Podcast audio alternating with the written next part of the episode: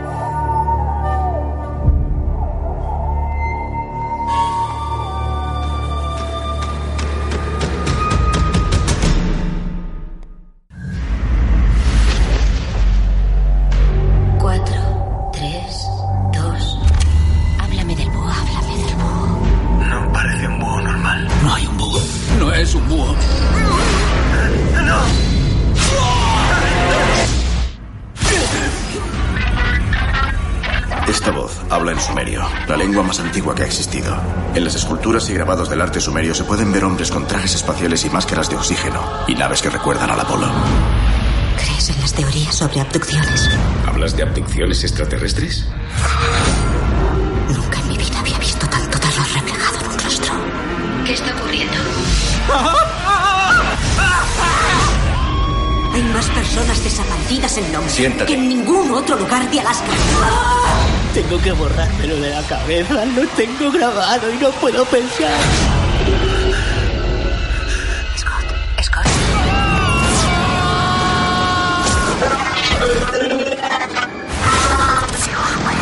¡Envíen refuerzos ya! ¿Qué viste? ¡Estabas allí! No puedo explicarlo. Alguien o algo entró en mi dormitorio. Y me llevó con él.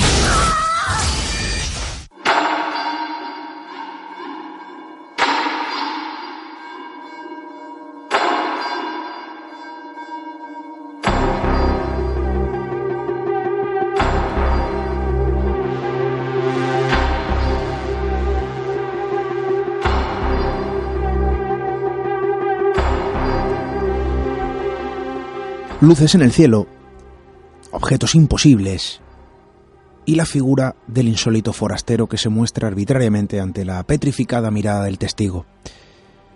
Cualquier crónica de esos otros seres, cualquier alusión a los extraños seres que surgen como los visitantes de otro tiempo o de otro mundo, dejan enmudecido, ustedes lo comprenderán, a quienes nos acercamos de algún modo a ese tipo de historias.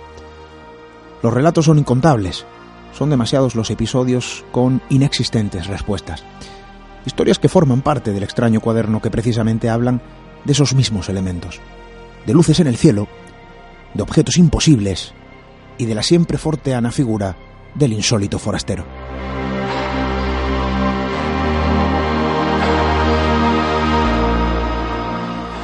Muy buenas noches amigos, gracias por parar el tiempo, por detenerlo y acompañarnos en un nuevo viaje a través de las historias. Como cada semana, la noche nos trae nuevas cosas que contar. Hoy quizá la noche sea parte también protagonista de todo lo que tiene que ver con las historias que vamos a escuchar, que al final son historias, ¿no? De sorprendentes luminarias, de indescriptibles y portentosos artefactos, y historias también, ¿no? Que, que hablan de lo extraño, también de ese desconocido ser, de ese desconocido visitante según algunos. Vamos a dejarlo en desconocida figura. Puede que apariencia humana en ocasiones, pero desde luego distintamente, ¿no? Muy distintivamente diferenciada a todo lo conocido. Lo que son o quiénes son, desde luego nosotros no lo sabemos, pero lo que sí sabemos es que sus historias, los relatos que hablan de esos humanoides, siguen siendo un auténtico desafío, siguen siendo un auténtico misterio.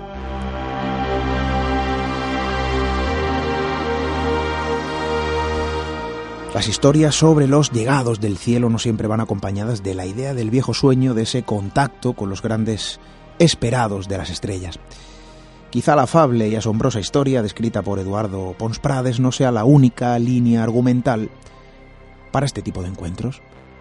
A veces los enigmáticos forasteros han aparecido con intenciones presuntamente distintas y mucho menos afables, aunque eso sí, ¿no?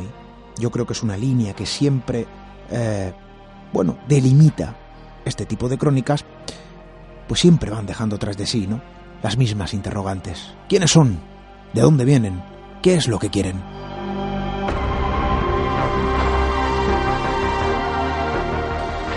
El estudio de Mijas Comunicación de Radio Mijas vuelve a elevarse para buscar historias entre las estrellas. Nos gusta viajar, nos gusta viajar con vosotros, claro que sí. Nos gusta también comunicarnos con vosotros, ya lo sabéis, radio arroba misteriored.com si nos queréis escribir, también para todo lo que queráis contarnos, ahí está Twitter, Facebook, Instagram y Google Plus, donde nos encontraréis tecleando Misterio Red y donde nuestra compañera Diana Arbello permanece atenta a vuestros comentarios. Comentarios y mensajes que también nos eh, podéis hacer llegar desde misteriored.com.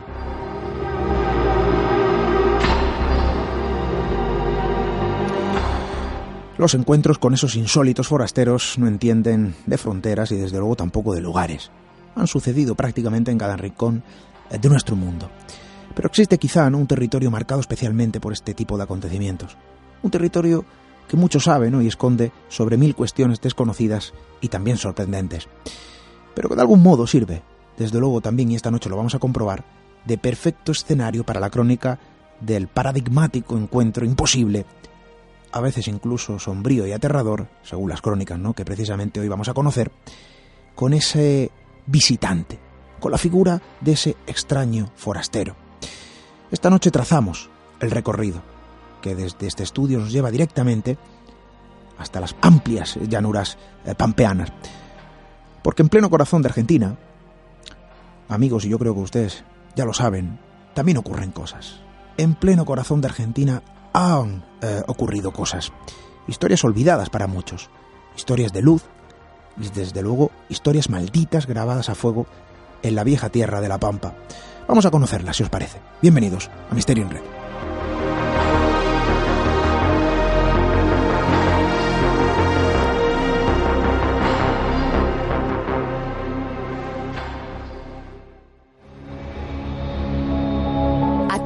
Cruzar el umbral hacia lo desconocido. Aventúrate a descubrir que el misterio reside más cerca de lo que imaginas. Traspasamos la línea de lo imposible. Misterio en red. Con Esteban Palomo. Cuando llegó al cruce de las cañas, de las cañas, de entre las cañas, salieron dos figuras que no caminaban, levitaban, que tenían los ojos rojos como brasas, como fuego, que no le hablaban, pero le dirigían las acciones, que eh, él eh, entendió que le decían que tenía que dejar, la moto, que desarmar la pistola, desarmar el handy, desarmar el teléfono. Él atinó a correr y que después no tiene no tenía conciencia de qué fue lo que le pasó, pero que veía el campo desde las alturas, que en algún momento eh, él se vio corriendo en el maizal y que lo venían siguiendo como si fueran animales que venían atrás de él. Bueno, después que en algún momento recuperó la conciencia y veía figuras, alrededor de él, no sabe si él estaba acostado o dónde estaba. Y bueno, y que después este, recuerda, recuerda que, que, que, estaba en ese camino, que llegamos nosotros, que él no nos veía, pero que nos sentía nosotros, que le hablábamos. Y bueno, después ya se encontró en el hospital y sin poder explicar todo lo que le había sucedido en esa experiencia.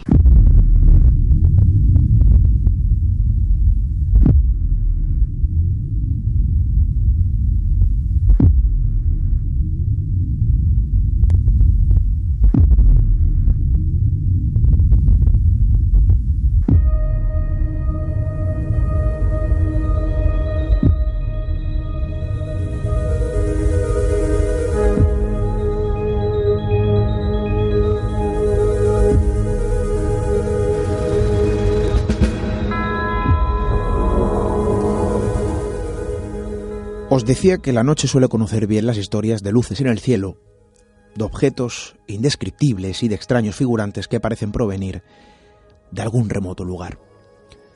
La noche quizás se transforma en el escenario perfecto donde actúa lo imposible, en el escenario perfecto de cientos de historias que sobrevuelan un determinado entorno.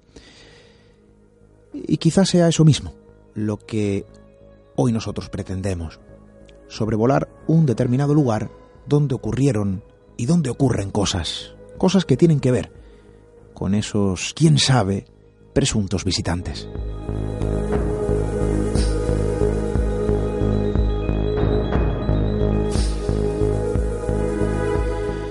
Historias como la del eh, Cabo Pucheta, 2006. Imaginaos la situación. Pleno corazón de La Pampa, en mitad de la noche. La comisaría de la policía recibe un aviso de alerta. Un cabo que patrulla en solitario a bordo de su motocicleta solicita apoyo urgente en una zona muy concreta de La Pampa. Algo está pasando. Varias unidades se desplazan velozmente hasta el lugar. Em, pero allí, bueno, pues esto desde luego descoloca, ¿no? ¿Por qué no se encuentran nada? Allí poco queda, todo está en calma. No obstante, la preocupación se muestra cuando los policías allí presentes solo logran encontrar la motocicleta del cabo Pucheta tirada en el suelo y a pocos metros, casi como un reguero de pocas pistas, su pistola, el arma reglamentaria de la gente, las balas desperdigadas y el teléfono móvil junto a la radio eh, completamente desmontado. La radio incluso, ojo, con la que había lanzado el aviso, eh, desprovista de su batería y completamente eh, desarmada. Afinando la vista se logran localizar las huellas de un individuo, unas huellas marcadas en la tierra de aquellos campos que mostraban una veloz carrera, unas huellas cada vez más separadas, pasos casi agigantados hasta la última marca. La última zancada, que quizá borraba de un plumazo cualquier pista del paradero eh, de aquel agente, del cabo Pucheta. Las voces comenzaron a romper la noche. Los policías insistían llamando a gritos a su compañero pese a no obtener respuesta alguna. Quizá solo el silencio, el silencio absoluto rasgado por los susurros de una suave brisa nocturna.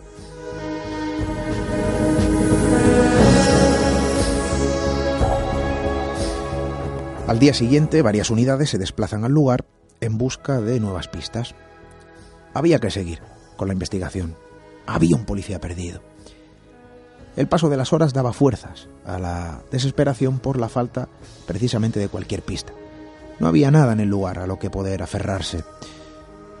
Pero de repente, ya por la tarde, una llamada, una llamada producida por el conductor de una vieja camioneta que había encontrado a un individuo, eh, un individuo uniformado con el reglamentario uniforme policial en grave estado de shock. Los agentes rápidamente se desplazan al lugar, imaginad. Y allí ven al cabo Pucheta, al desaparecido cabo Pucheta. Estaba tendido en el suelo, en posición fetal, y, según describen los propios agentes, completamente rígido. No obedece a ninguna pregunta, no dice nada. Su estado parece crítico, apenas emite algunos ininteligibles balbuceos. Y lejos de encontrar una explicación de lo sucedido, la confusión, la perplejidad y quizá la incertidumbre toma el control de todos los allí presentes.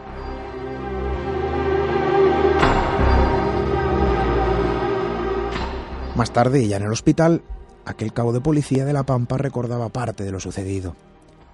Su relato sin duda es asombroso, un relato similar a otros que acontecieron en distintos y distantes lugares, pero en esta ocasión sucedía en un lugar, en un escenario que se posiciona como un libro abierto en los eh, que se describe, pues, eh, bueno, quizá varios capítulos relacionados con este tipo de acontecimientos. Vamos a viajar hasta allí, si os parece, para conocer de la mano de un buen amigo este programa las historias a las que hoy hacemos alusión. Don Fernando Silva Hildebrand, muy buenas noches, bienvenido. Gracias y primero saludarte a vos, a tu equipo, a Diana y a tus oyentes, que es impresionante el éxito que está teniendo el programa. ¿eh? Felicitaciones. Quizá el éxito, yo no lo sé si es mucho o poco. Agradezco tus palabras, eso sí, agradezco también ¿no? que estés con nosotros, tu compañía, esa comunicación también, ¿no? a través de, del océano que nos separa, océano también de secretos, ¿no? Y, y, de cuestiones ininteligibles como las que hoy nos acercamos. Pero quizá lo mejor reside, ¿no? Lo bueno, lo malo, y ya opinarán nuestros amigos, en personas eh, que bien conocen estas historias, personas que como tú, pues cuentan, evidentemente, y comparten lo que saben. Y esta noche precisamente vamos a ahondar, ¿no? En diversos capítulos que, que precisamente has investigado de primera mano. Humanoides, claro, historia de humanoides, historias de humanoides hay muchas, ¿no? Los eternos visitantes, según salude en una gran mayoría, ¿no? Y bajo una gran mayoría de opiniones, no sabemos de dónde vienen, no sabemos eh, qué es lo que quieren y tampoco qué es lo que son. Eh, lo que sí sabemos es que son una realidad. Y en este caso, ¿no? como vamos a ver esta noche, eh, a veces muestran intenciones no muy halagüeñas. ¿no? A veces incluso protagonizan un extraño también capítulo de pesadilla. Esta noche nos vamos a acercar, porque decía que La Pampa, La Pampa en pleno corazón de Argentina, sabe muy bien de estos episodios. Se muestra como un libro en blanco, como un lienzo donde se han dibujado, casi de forma cíclica, episodios similares a, los acontecidos. En este caso, a lo mejor yo creo que, que hablamos del más significativo, uno de los más significativos de la zona, como la historia del Cabo Pucheta. Esta historia, desde luego, eh, sorprende a cualquiera que la escuche. Es una historia prácticamente reciente, hablamos de 2006, y quizá la particularidad eh, de esta crónica, de este episodio, es que lo protagoniza un agente de la autoridad, un agente de policía, ¿no? Rígido en su papel, rígido en el planteamiento a lo que se enfrenta, porque es necesario también la mente rígida en este, en este sentido. Pero sin embargo, el castillo de naipes de nuestro conocimiento se ve desmoronado cuando sopla el viento de lo desconocido. Y en este caso es un episodio, insisto, em, que bueno, poco halagüeño, porque ocurre algo, algo desagradable, que prácticamente desmorona todo, eh, eh, toda la vida prácticamente del Cabo Pucheta. Nada es igual, y esto es entendible, tras aquel episodio. ¿Cómo se desarrolla este, este suceso, eh, Fernando? Mira, Esteban, me parece que es muy importante destacar que lo que escuchábamos al principio, las declaraciones que escuchábamos al principio, son del comisario general Roberto Ayala, que es el actual jefe de policía de toda la provincia de La Pampa esta persona en su cargo, que es un cargo fundamental, ¿no? Esto tenemos que tomar en cuenta que la policía no se dedica a buscar humanoides, sino en realidad a cuidarnos, ¿no? Y a enfrentarse todos los días a situaciones que los ponen en riesgo, eh, situaciones en las que tienen que solucionar eh, crímenes, casos eh, cotidianos, bueno, eh, los policías están preparados para, para otro tipo de historias, no para esta historia. Y sin embargo, la valentía que quiero destacar del jefe de policía de la provincia de La Pampa lo lleva a reconocer que algo muy extraño sucedió en esa noche que va del 2 al 3 de marzo del año 2006 el cabo Pucheta, como bien describiste, eh, de pronto desaparece, eh, promediando las 20.30, las 21, ya sobre el anochecer de ese día. Él estaba eh, afectado a la sección abigeato, que es la sección que en definitiva se encarga de combatir los cuatreros o las personas que roban ganado de los campos de la zona, ¿no? Y de hecho, junto con su compañero, eh, ellos siempre trabajaban en, motos todoterreno para poder operar de una manera más eh, efectiva. Junto con su compañero habían logrado reducir el índice de delitos eh, en más de un 50% en la zona durante su gestión. O sea, eran policías muy respetados eh, y muy, muy queridos, ¿no? tanto dentro de la fuerza como eh, por la, gente de la zona, los productores rurales y por supuesto en General Pico, que es la ciudad de la provincia de La Pampa, donde hoy por hoy sigue viviendo el ex Cabo Pucheta ahora. ¿no? Esto, como bien decías, comienza con un, con un llamado de radio, en realidad, que, bueno, alerta a la central de policía en General Pico de unas luces extrañas en un lugar específico que es el cruce de las cañas. Se lo identifica de esta manera porque en ese lugar hay un gran cañaveral y justamente en ese cañaveral se estaban viendo unas luminarias extrañas que el cabo Pucheta eh, alcanza a identificarlas y, y bueno, llama para pedir eh, refuerzos porque se encontraba solo patrullando esa noche porque su compañero estaba eh, de día libre de Franco por lo que eh, en ese momento llega al, al, destacamento de General Pico eh, el comisario Roberto Ayala, que en ese momento era el, comisario general de la zona, ¿no? De la zona de General Pico, que es la segunda ciudad más importante de, de La Pampa. Eh, llega en ese momento, se entera de esto y junto con un chofer acuden al lugar transcurren aproximadamente 10 minutos, 15 minutos, y cuando llegan se encuentran con lo que narraste eh, con mucho detalle.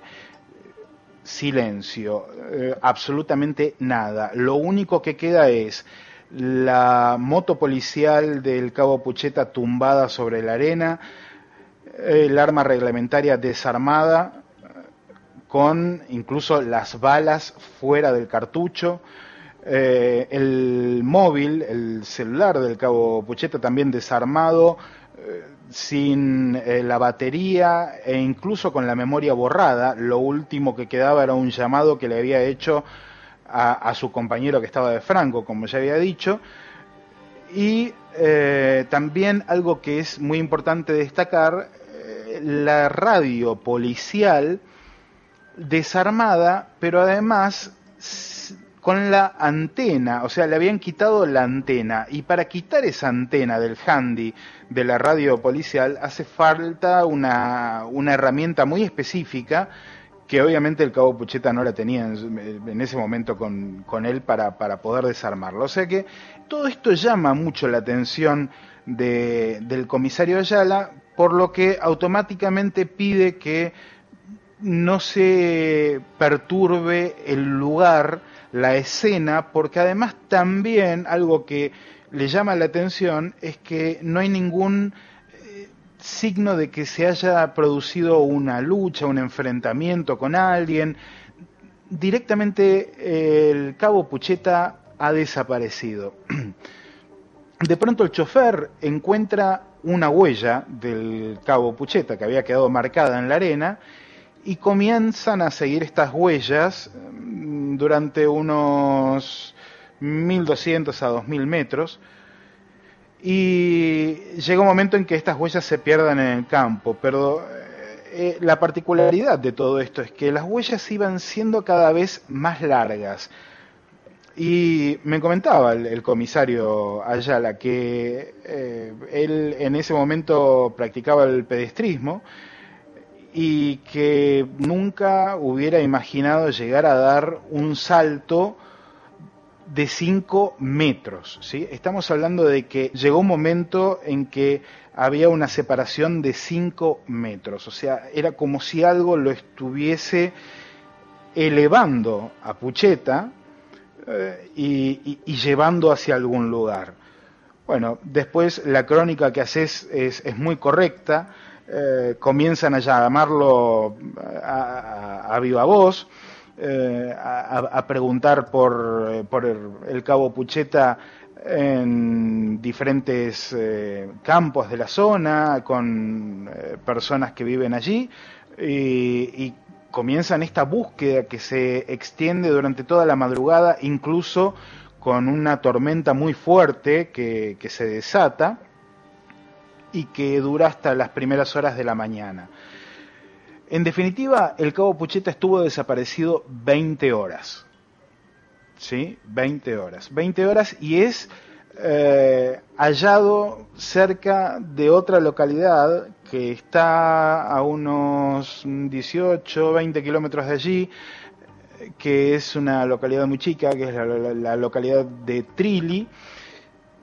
Y eh, es en ese momento que también lo describiste que un paisano, un hombre de campo de la zona, llega en su camioneta eh, a, su campo y nota que a la vera del camino, al costado del camino, se encuentra un efectivo policial en posición fetal.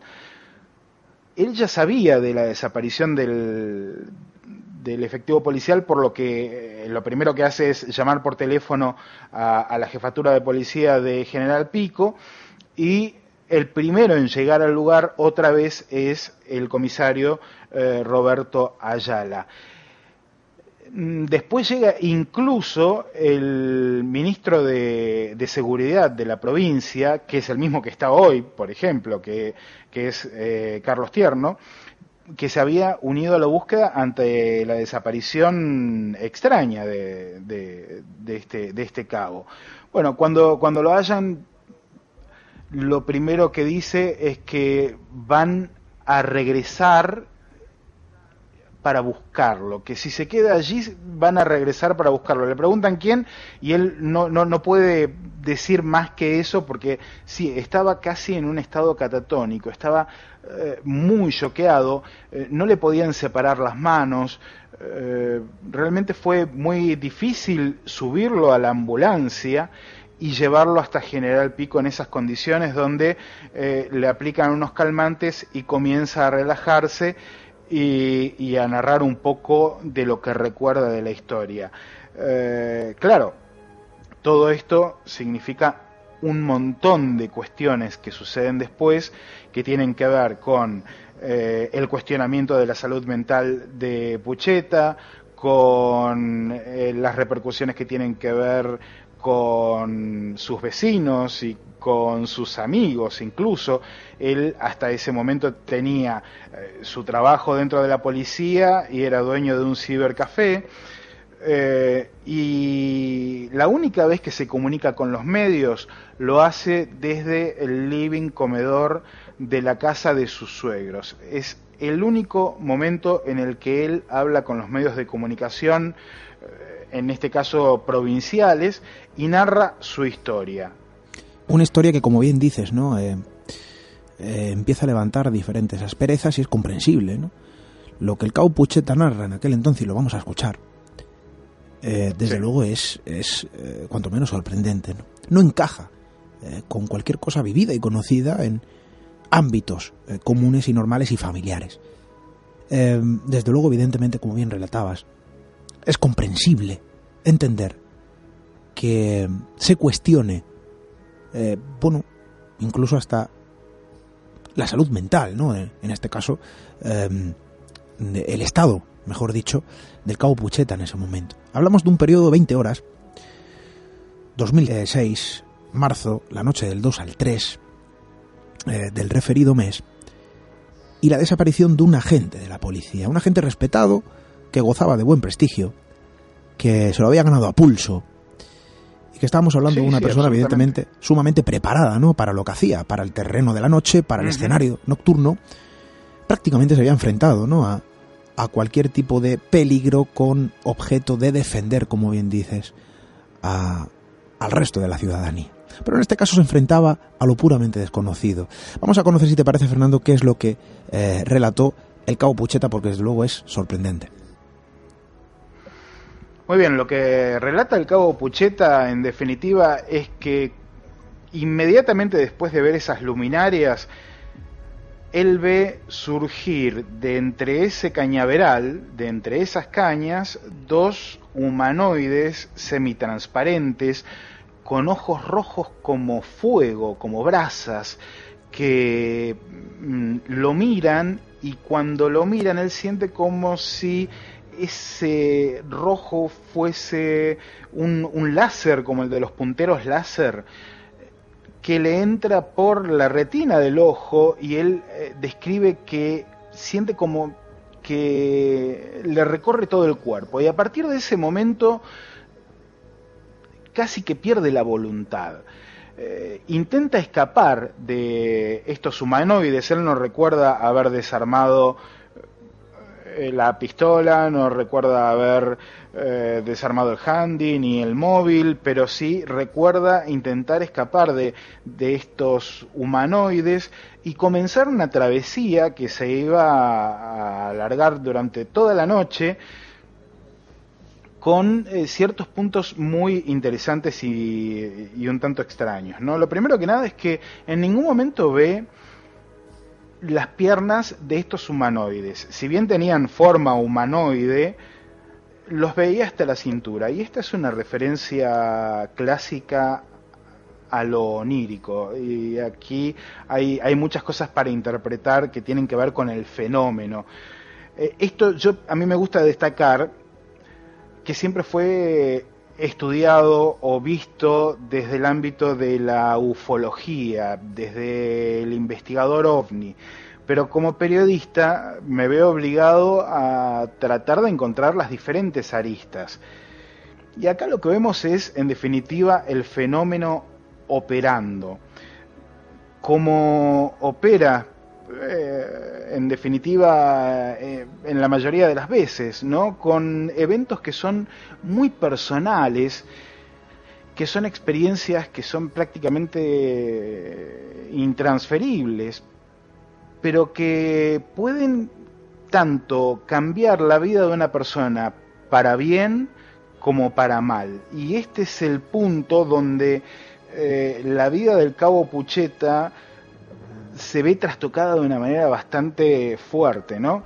Bueno, lo que sucede esa noche es bastante largo, porque obviamente son 20 horas, pero lo que él recuerda son pocas cosas. Por ejemplo, un momento en el que él detecta algo así como un animal muy grande dentro de un maizal y él no sabe qué hacer, si eh, salir corriendo, si pasar caminando, si quedarse parado donde estaba y estos humanoides que le venían hablando todo el tiempo, le dicen que o corre o se quede en el lugar donde estaba, eh, porque si no, esa bestia, eh, una bestia enorme, ¿eh? algo que él no puede comparar con ningún animal de la zona, lo iba a atacar, por lo que decide correr. Otro momento que él recuerda es una imagen, pero ya desde el cielo, una imagen aérea, de un campo donde él identifica unos círculos de las cosechas, ¿no? Los clásicos círculos de las cosechas. De hecho, esto lo lleva a intentar encontrar este campo con un amigo de él que tiene una avioneta y que se dedica a hacer fumigaciones en los campos de la zona y se pasa una semana volando buscando a ver si encontraba este campo y nunca lo encuentra. Eh, son datos, datos interesantes y que al mismo tiempo a uno, eh, por supuesto, lo dejan pensando. Pero eh, creo que lo, lo más choqueante de todo esto es que el jefe de policía de la provincia de La Pampa es la persona que evita que se lo despida al cabo Pucheta por eh, una posible enfermedad mental. Y destaca lo siguiente. Eh, los eh, efectivos de policía están preparados para lidiar desde con un robo hasta con un asesinato. O sea que tienen que tener cierta preparación psicofísica y cierta estabilidad mental, que por supuesto significa también una serie de exámenes previos antes de entrar a la fuerza, ¿no? Entonces, eh, por lo menos cuando el cabo Pucheta entró a la fuerza estaba en perfecto estado mental.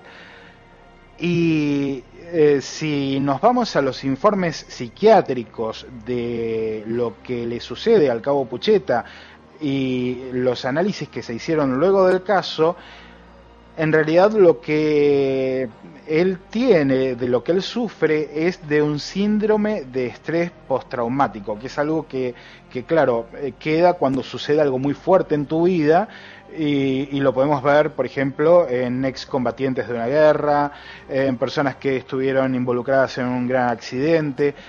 Bueno, el tema es que el estrés postraumático es un poco lo que le impide seguir trabajando en, en la policía y es el comisario Ayala el que consigue, el que logra que no lo despidan y le den una eh, pensión anticipada.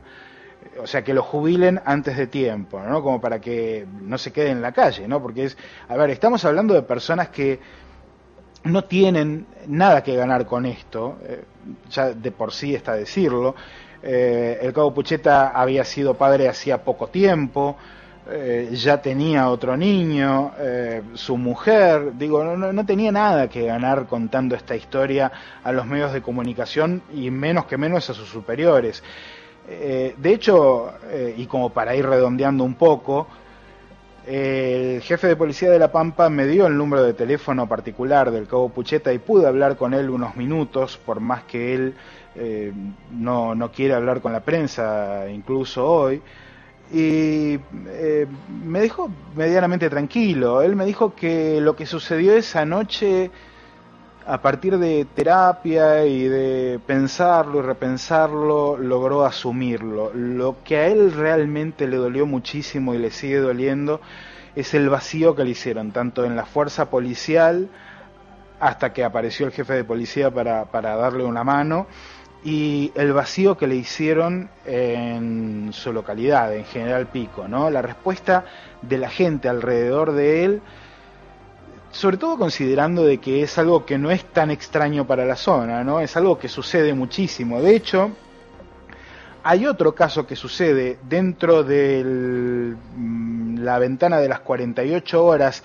en la misma zona, en este caso en la localidad de Parera, y que involucra a un joven, eh, a un trabajador de campo, Jeremías Ayala, que se encontraba trabajando con un tractor en un cuadro, en un potrero, eh, y de pronto ve salir de entre el pasto alto, otra vez, dos figuras semitransparentes, blanquecinas, con ojos rojos, como, como brasas, eh, que le hacen señas para que descienda del tractor. Este muchacho, eh, bueno, luego se ha encontrado también en posición fetal, en un estado de shock eh, increíble y es reanimado, por decirlo de alguna manera, en el hospital de Parera y luego trasladado al, hospital de, General Pico. Y tal es el shock de, este, de este muchacho que termina por dejar la zona, se va del pueblo y es el día de hoy que nadie sabe de él. Eh, realmente eh, para, para, ambos casos eh, ha sido algo ha sido algo muy fuerte en sus vidas.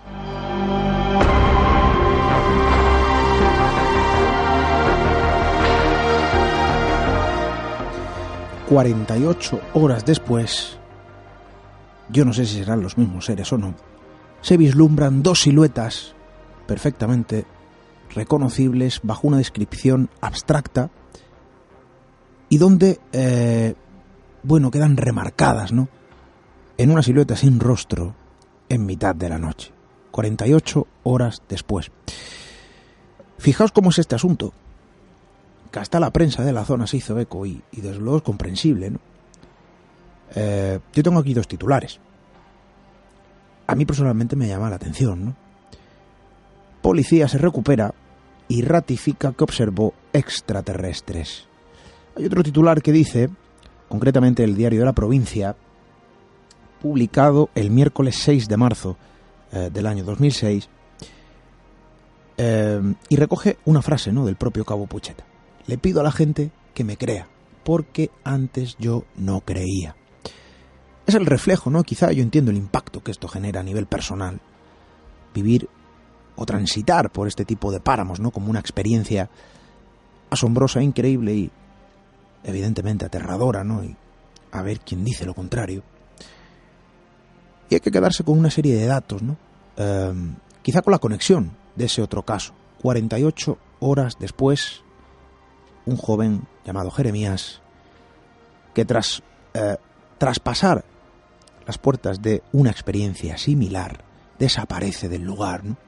Eh, casi huyendo del escenario que, que se ha transformado en una auténtica pesadilla por algunas horas. Como bien decías, eh, Fernando, hablamos de una zona que aunque estos casos sean extraños porque no suceden a, diario y, y, yo no sé si menos malo, o qué decir ¿no? sobre esto. Eh, sí que es cierto que, que, hay una serie de casuística heredada, cíclica en el tiempo, y que sí. habla eh, de esos mismos elementos, ¿no? Luminarias en los cielos, luces en el firmamento, extrañas figuras, no del todo eh, halagüeñas, porque también hay episodios, otros episodios de esos humanoides agresivos en ese viejo territorio y mágico también eh, de la Pampa, en el corazón de Argentina. Eh, hablamos de un lugar que, que se transforma de algún modo en una auténtica hemeroteca de este tipo de crónicas. Sí, sí, por supuesto. De hecho, lo hablábamos con Javier Sierra cuando estuvo aquí en Argentina de la importancia de rescatar la mayor cantidad posible de casos y de tratar de clasificarlos y organizarlos, porque es una zona muy, pero muy rica. De hecho, este caso del que estamos hablando, eh, bueno, sabemos que apareció esta, este mes en la revista Año Cero, en realidad el mes pasado, pero este mes en la revista Año Cero aparece otro caso, que es el de Carlos Colón, que sucede apenas a unos 40 kilómetros de la provincia de La Pampa, pero básicamente en la misma zona geográfica que es la llanura pampeana argentina, ¿no? Y otra vez, pero esta vez en medio de una ruta muy transitada, una de las más transitadas del país, en pleno día se encuentra con cinco humanoides en lo que él describe como una pantalla.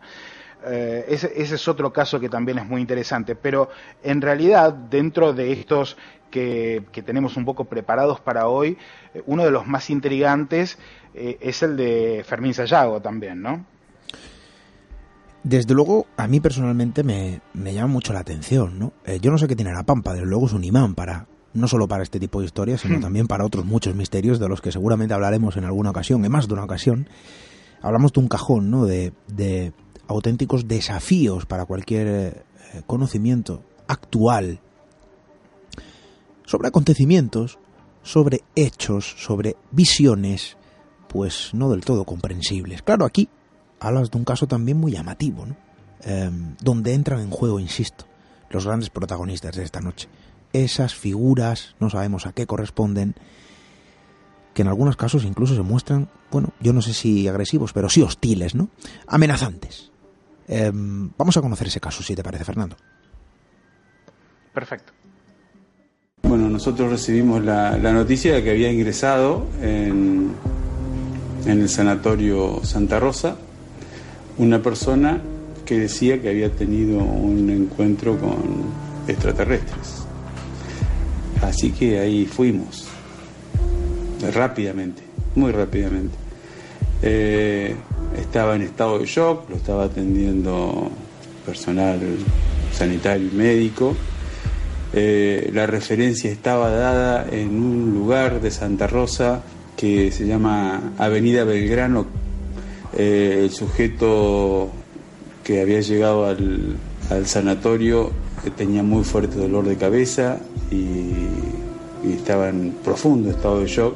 Refería haber aparecido en ese lugar con su auto y que no recordaba cómo había llegado ahí después de haber tenido una experiencia en otro lugar que sería circunvalación y vías del ferrocarril. Lo primero que hacemos es la gente de los más jóvenes del grupo salieron a relevar por todo el vecindario y a encontrar las personas que habían visto a Fermín Sayago tirado arriba del capot del auto, eh, agarrándose la cabeza y retorciéndose de dolor. Esa era la, la, referencia de los que pasaron por el lugar y los que acertaron a llevarlo al sanatorio.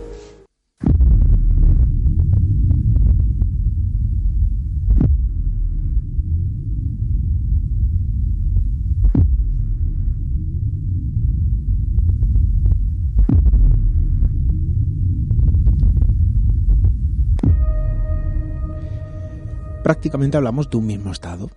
Eh, Fernando, hablamos de una persona que se encuentra en sí. estado de shock, se vuelve a repetir la situación, eh,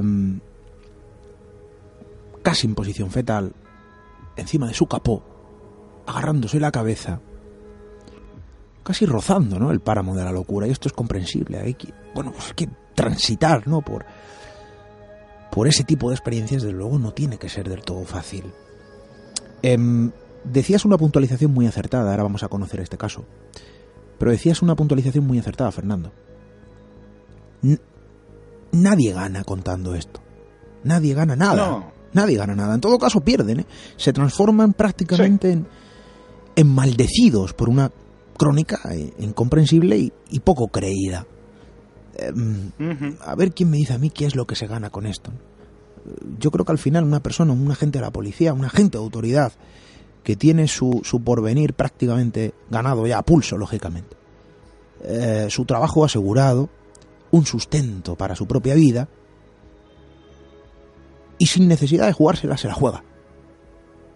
Mentir por mentir para poner en jaque ¿no? Eh, el pilar fundamental, el único sustento de la vida de este señor y, y de otros tantos valientes que hablan tras pasar por este tipo de episodios, es muy fácil después lanzar la crítica y decir, oye, no, es que este miente o se quiere hacer famoso o necesita su minuto de gloria en la prensa, si es que al final se huye de la prensa. Decías que, que, el cabo Pucheta, el ex cabo Pucheta, no quiere hablar con la prensa. Le ha costado mucho. No, no, no, habló una sola vez. Sí. Y punto. Le ha costado su trabajo prácticamente, su vida, su, eh, eh, su imagen. Eh, queda desmoronada, ¿no? Porque al final nadie cree este tipo de historias, pocos, pocos, pocos la creen. Otro personaje, otro testigo, otro figurante y una misma situación prácticamente caótica, ¿no? Fermín Sayago. La historia de este señor, desde luego, también es impresionante. Sí, sucede el 22 de abril de 1984 y a quien escuchábamos recién es a mi 50% en la señal Ciencia y Misterios, Miguel Ángel Pumilla, que no solamente es investigador del misterio desde hace ya muchísimos años, sino que, mira, causalmente, en esa época también eh, formaba parte de las fuerzas policiales de la provincia de La Pampa. Eh, de hecho, él justamente se entera de este tema a través de la policía y es cuando comienza la investigación de qué es lo que sucedió.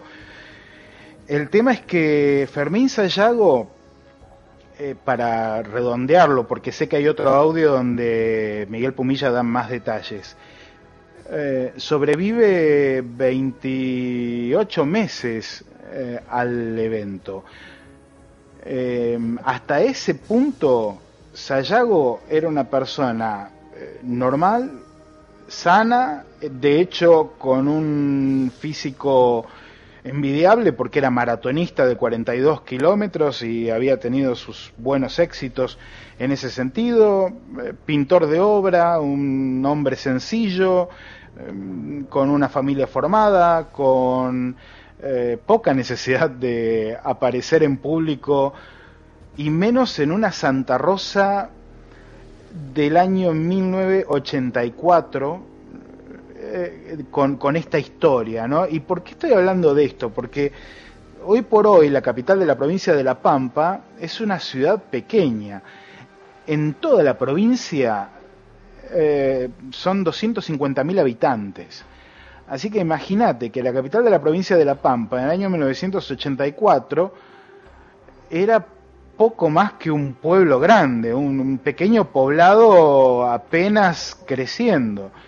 O sea que la figura pública, otra vez, de, este maratonista reconocido, de esta persona, de este vecino, eh, se ve eh, un poco en jaque en base a sus declaraciones, a lo que él narró de lo que le había sucedido y con ninguna necesidad, porque no solamente no ganó nada, sino que a partir de este evento su salud fue en picada durante los próximos 28 meses eh, o los subsiguientes 28 meses hasta el punto de que lamentablemente fallece 28 meses después. E, es algo que, realmente es terrible contarlo así, eh, pero bueno, eh, está bien, puede que haya tenido que ver con una casualidad, puede que el evento a nivel psíquico haya despertado un mal funcionamiento del cuerpo, ¿por qué no? Pero en todo caso, las secuelas en, este evento en particular son nefastas. Eh, yo creo que Miguel Pumilla eh, describe bastante bien esta situación. Vamos a escuchar, si te parece bien, ese segundo audio que tenemos preparado, eh, donde se, se narran estos detalles. Yo particularmente estuve al lado de Fermín yo 28 meses, que fue digamos, el tiempo de su supervivencia a este hecho, y haber vivido todo su proceso de deterioro progresivo. ¿Qué es lo que refiere o podía referirse a Yago de eh, su situación? Él venía en su auto manejando solo por la avenida de Circunvalación tratando de esquivar semáforos. Sí. Eh, antes en la Circunvalación no había los semáforos que hay hoy, ¿no? pero no había. Él conducía un auto automático porque es de un Impala, a ver, si aquí se puede, es un auto monumental en tamaño, eh, era de auto automático, un auto viejo, automático, en un momento él ve como una esfera negra que se le abalanza sobre el vidrio desde el aire como cayendo. Eh, entonces atina a poner sus brazos delante de su cabeza, el auto automático perdió la marcha, por decir así, y fue, fue como perdiendo velocidad hasta que se paró por sí mismo en la banquina. Él se baja a ver qué le había pasado al auto porque no te respondía. Levanta el capó del auto y cuando quiere acordar siente como una presencia, siente algo. Entonces gira su cuerpo hacia la derecha y ve un ser muy alto, estamos hablando en el rango de los 2 metros 40 más o menos, de oreja puntiaguda, cabello muy cortito, ojos grandes, labios prominentes, que estaba con una vestimenta como si fuera de burbuja de detergente. Su traje es del aspecto de una de lo que serían las burbujas de detergente, queriendo decir que era como luminoso y que tenía estas características. Sí, sí, sí, sí, Estaba como, como hablándole, porque los labios de la persona se movían, y era muy alto y estaba con sus manos extendidas y los dedos eran muy largos. Ante esto, su automática reacción es salir hacia el otro lado. Cuando se da vuelta, hay otro ser idéntico con las manos extendidas sobre su cabeza y él siente un pinchazo en la cabeza. Lo próximo que recuerda es estar en la avenida Argentinos.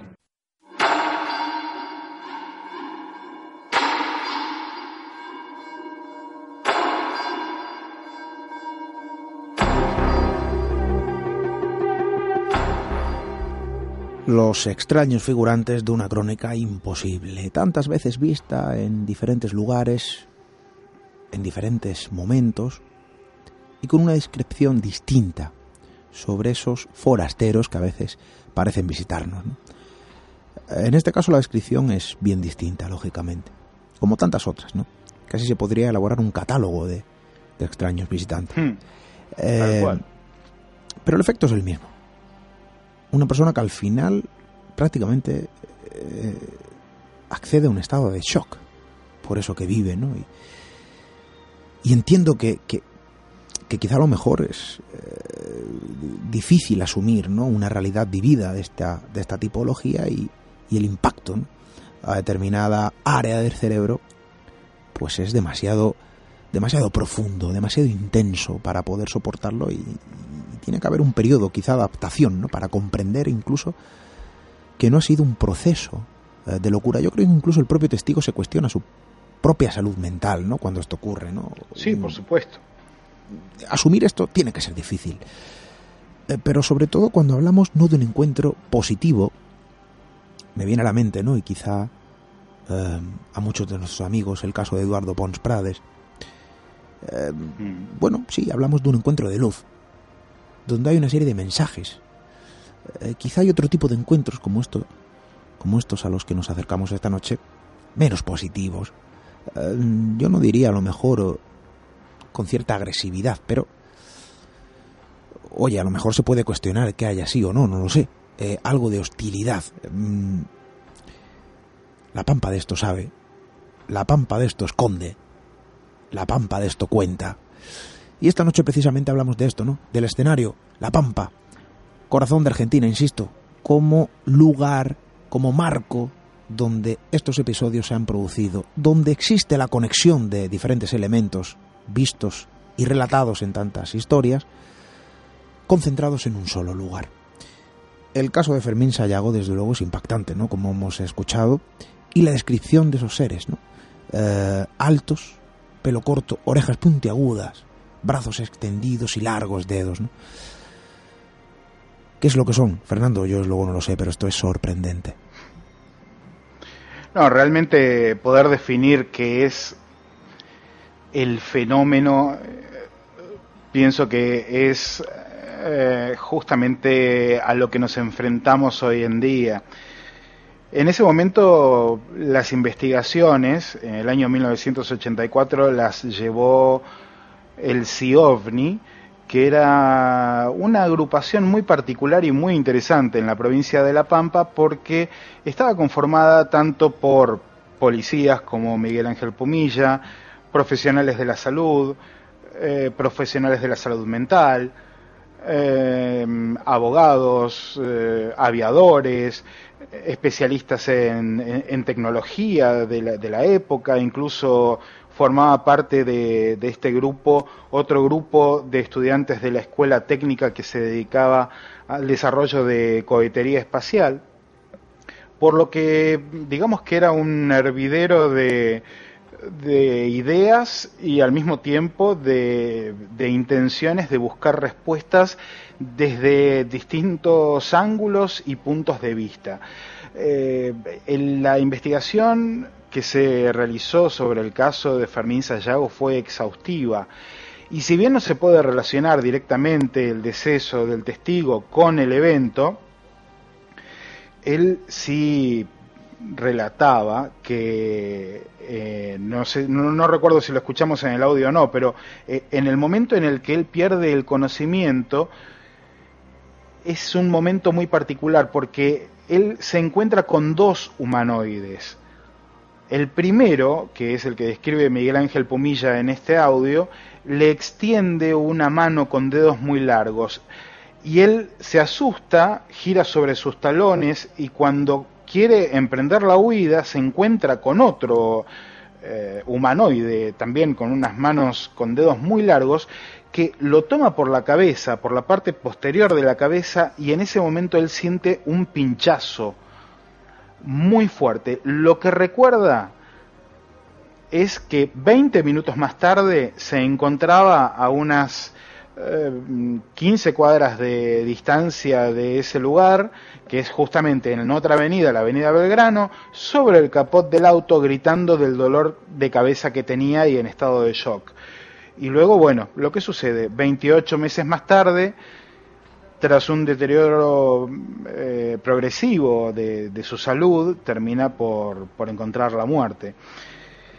Son casos muy difíciles de catalogar, como bien decís, pero eh, escuchábamos al principio del programa un, audio que tiene que ver con una película muy conocida, que es la película esta del cuarto tipo, y una de las frases que aparecía eh, en este, en este collage tan bien armado, decía, tengo que borrármelo de la cabeza, lo tengo grabado y no, no puedo pensar yo creo que, y, en este sentido, me parece que es muy interesante el momento en el que también estamos eh, compartiendo este programa y compartirlo con la audiencia. Vengo en este momento de hablar con un gran amigo, eh, Juan Acevedo Peinado, que es el autor, es el coautor del libro Los extraños, que es el primer libro en, en Latinoamérica que se encarga del tema de las abducciones eh, desde el punto de vista de la psicología clínica y la psiquiatría. Él es psicólogo clínico. Y justamente estábamos hablando de este tema, ¿no? Del, fenómeno y de cómo el fenómeno está directamente relacionado con el testigo, íntimamente relacionado con el testigo. No podemos ya decir que se trata de extraterrestres, de interdimensionales, de... No hay una respuesta segura para esto por lo menos si seguimos preguntándonos lo mismo de siempre.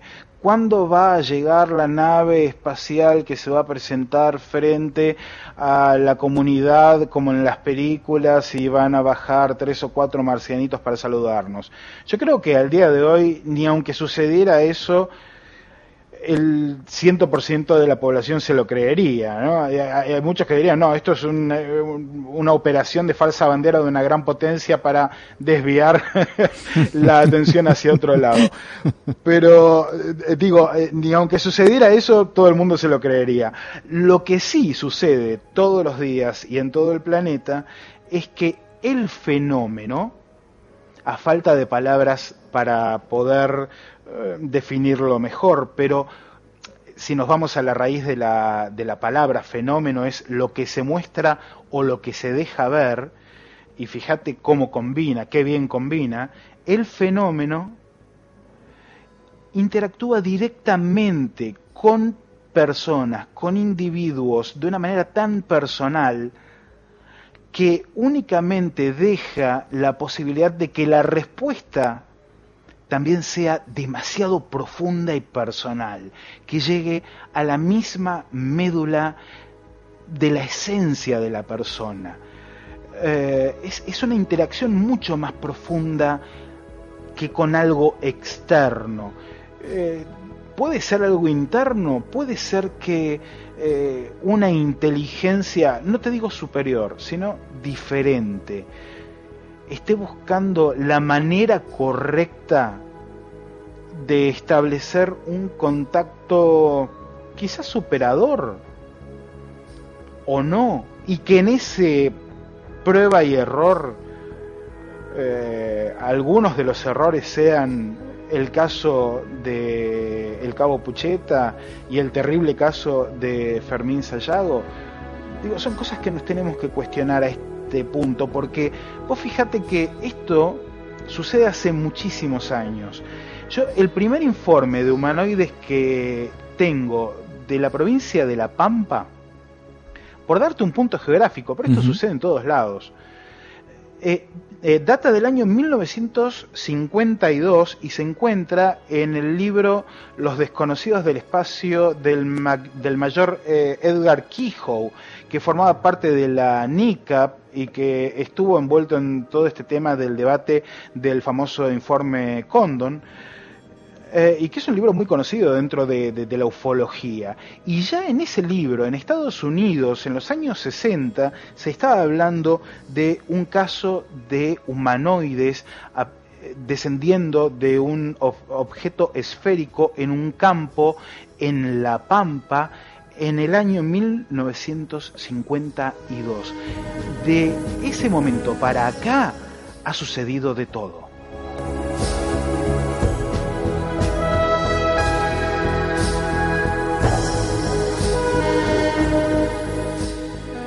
Quizá la maravilla de un misterio que sigue planteando dudas. El paso de los años, el paso de las décadas, no despeja absolutamente nada. ¿no? Yo decía hace algún tiempo y hace algunos programas, algunos de nuestros amigos lo recordarán, eh, que el fenómeno ovni parece haber evolucionado. Eh, hilas muy fino, Fernando, hilas muy fino cuando dices que el fenómeno es muy personal. ¿A qué me refiero con esto? Yo creo que estarás de acuerdo. Eh, yo pongo un ejemplo nuestra tecnología, nuestro conocimiento, nuestro, eh, nuestra evolución, nuestro camino evolutivo, evidente va mostrando signos eh, de avance. Bien, nuestra tecnología no es la misma que hace 30 años. Nuestros dispositivos no son los mismos que hace 60 años.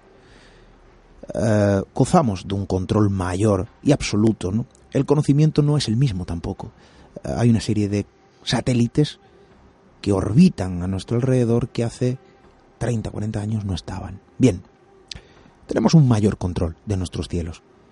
Sin embargo, el fenómeno sigue siendo el mismo que hace 40, 30, 20 años. Por lo cual, yo no sé si puede haber o no una evolución paralela si nuestros dispositivos evolucionan, si nuestra tecnología evoluciona y es incapaz de arrojar una mínima luz sobre un fenómeno que se muestra inamovible, que sigue siendo el mismo que hace décadas, pese a que nuestra evolución sea palpable a nivel tecnológico y a nivel de conocimiento, hay una doble evolución. Yo no sé, se vuelve más esquivo con el paso de los tiempos eh, conforme nuestra tecnología se vuelve más eficaz. Entonces, evidentemente, aquí hay un nexo entre el fenómeno y, y esa cuestión personal ¿no? a la que aludes. Me llama la atención que personas como, como Ayala ¿no? confiesen dentro del estricto control eh, y conocimiento policial que muchos de los agentes ¿no? que, que prestan servicios eh, en la tierra de la Pampa eh, sientan miedos, ¿no? Sientan miedos, horrores y, y también, bueno, eh, digamos, esa presencia. Se habla de luces, se habla de objetos, de extraños artefactos que de algún modo hostigan a los propios agentes, eh, no solo al cabo Pucheta, ¿no? quizá a lo mejor es uno de los casos más llamativos, pero que haya agentes, ¿no? En, que haya agentes, mejor dicho, en esa zona, que aluden a luminarias, objetos que en algún momento inician incluso hasta una persecución, ¿no? Tras ellos, y que hayan sentido miedo por eh, esa naturaleza extraña, y yo no sé si llamarla hostil o no, ¿no? Pero ahí está la cosa. Llama la atención, esto sigue ocurriendo, es un fenómeno que sigue vivo, es un fenómeno que plantea las mismas dudas que hace, insisto, varias décadas. Sin embargo, eh, sigue siendo algo palpable, ¿no? Gracias a esos relatos, como los del cabo eh, eh, Pucheta o los del este chico, ¿no? Fermín Sayago. La Pampa sigue siendo un escenario mágico, un hermoso también escenario, insisto, pero evidentemente un cajón de misterios donde los humanoides, esos extraños forasteros, pues siguen circundando, ¿no? Por aquel territorio. Sí, eh, tal cual. Imagínate que esto incluso lo podemos retrotraer a miles de años, no a los últimas, las últimas décadas, porque los pueblos originarios en su cosmovivencia, que es diferente a la cosmovisión que plantean eh, desde la antropología, ¿no? Porque, claro, la antropología eh, ve los, las narraciones o las narrativas de los pueblos originarios como mitos o historias que cuentan, pero claro, para los pueblos originarios son realidades que viven, son vivencias. Y estas vivencias, en todo lo largo y ancho de Sudamérica, de, en realidad en todo el planeta, para los pueblos originarios, son muy reales y son tan reales que hasta tienen clasificaciones. Eh, en La Pampa, por ejemplo, hablando con eh, representantes del pueblo Ranquel, del pueblo Mapuche, de los pocos pampas que quedan, eh, todos narran lo mismo, que depende la coloración de la luminaria que se vea en el monte una noche, es seguro adentrarse en el monte o no. Si la luminaria es rojiza o anaranjada, es preferible esa noche no salir de casa.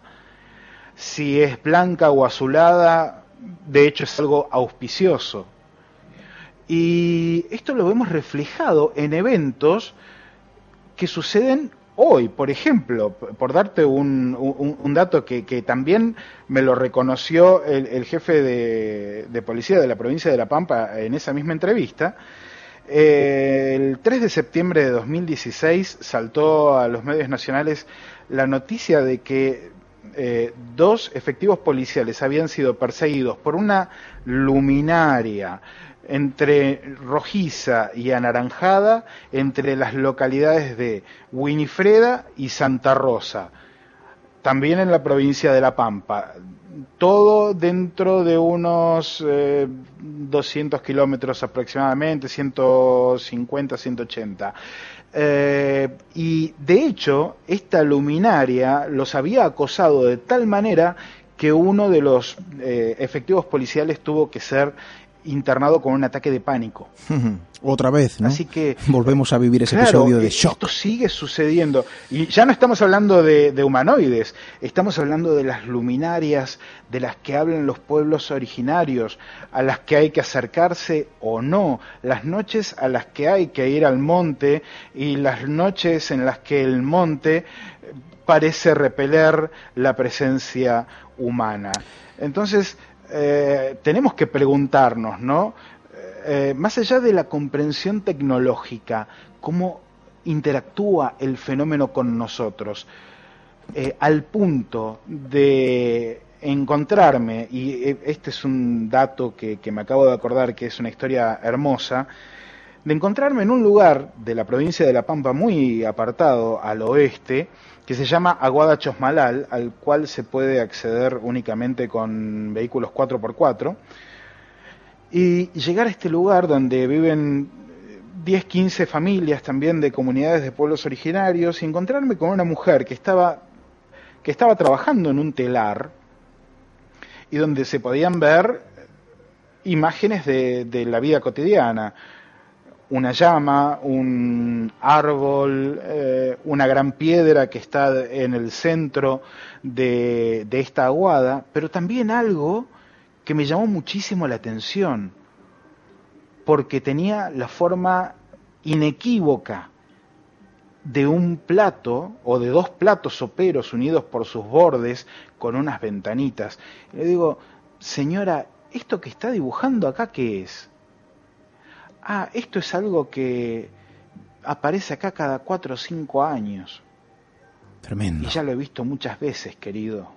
Tremendo, Fernando. Estamos hablando de una cultura, bueno, lugareños, ¿no? De, de una zona que bien conocen y también lugareños de un fenómeno que desde luego se asoma, como bien decía, ¿no? Cada cuatro o cinco años y que también bien conocen.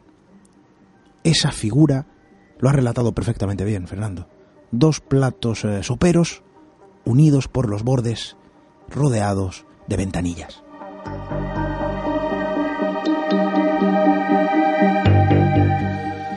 El fenómeno ovni que sigue sorprendiendo, el fenómeno ovni que sigue desafiando con su embriagadora esencia y desde luego con su misterio, ¿no? Que tenerlo lo tiene. Seguimos haciéndonos las mismas preguntas que hace décadas y seguimos sabiendo lo mismo.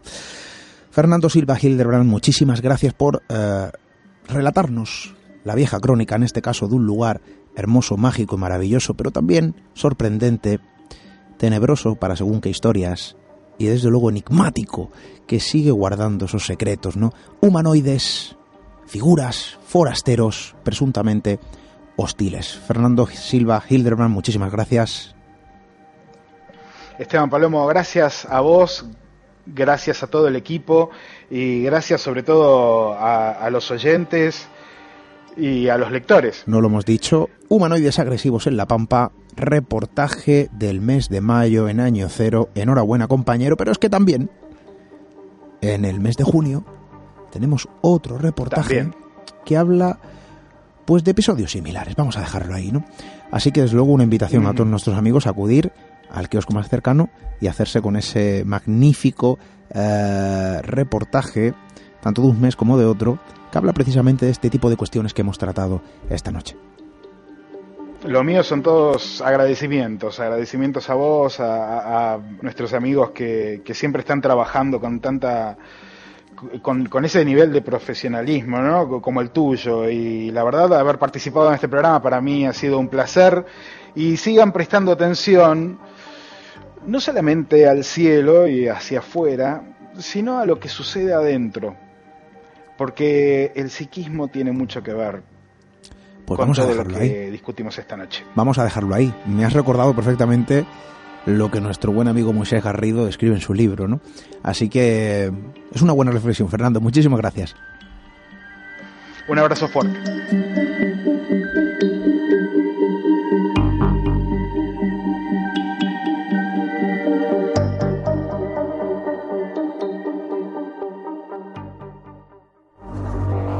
Misterio en red. Misterio en red. Con Esteban Palomo.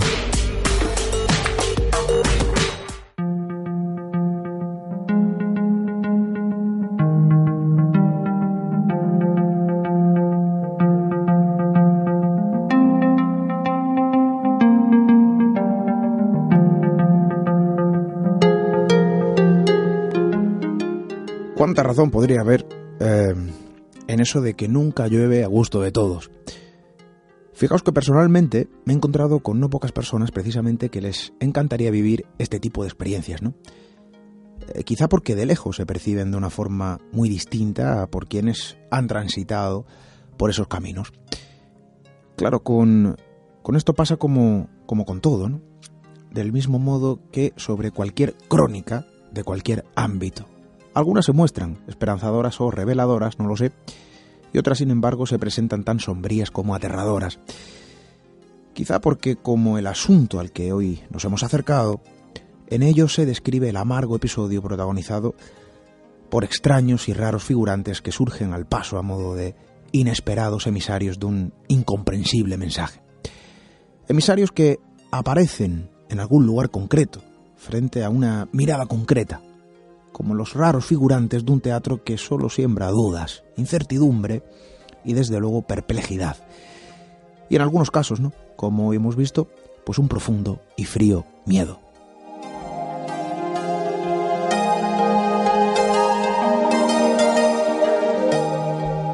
¿Y qué ocurre? ¿Qué pasa con esto? Pues que solo nos queda, ¿no? La experiencia narrada por la voz, por la mirada del presunto testigo, por su rostro, que a veces también es muy palpable. Quizá la mirada de quien ha logrado, para bien o para mal, eh, mantener un encuentro cercano con ese otro tipo de seres. Seres antropomorfos, que no llegan a ser personas, seres que no llegan a ser humanos, humanoides, para quien los quiera llamar así, visitantes o forasteros, desde luego tienen mil nombres, bajo mil formas, ¿no? Eh, mil formas que quizá, ¿no? Lo único certero eh, de su presencia en los incontables relatos sean las sensaciones percibidas y descritas por quienes mantuvieron un encuentro demasiado cercano. Siempre lo mismo. Dudas, incertidumbre, perplejidad y en algunos casos incluso ese profundo y frío miedo.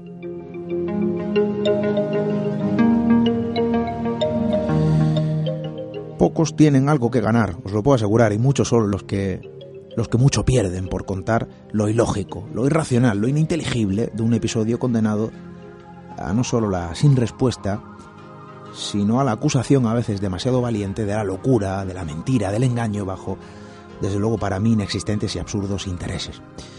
Nosotros desde luego no sabemos a qué corresponde todo lo narrado en las historias que como esta noche hemos escuchado. Sabemos que hay fraude y mucha confusión, por supuesto, claro. Pero honestamente os aseguro que somos conscientes de que hay quienes eh, cuentan su inamovible verdad aún sabiendas de que hay mucho más que perder que, que ganar. Eh, por contar lo que pocos o nadie entiende, ni siquiera todos los que nos acercamos de forma habitual a estas historias, ni siquiera los mismos que las viven, que las escriben y sin miedo, y yo los aplaudo, las relatan.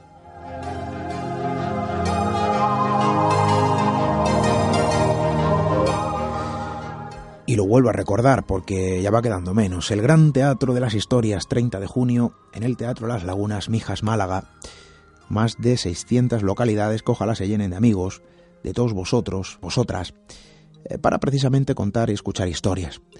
Eh, cambiar con ellas también de algún modo, porque al final haremos lo que cada siete días no venimos haciendo desde hace cuatro temporadas, contar y escuchar la vida, claro que sí, hasta dentro de siete días.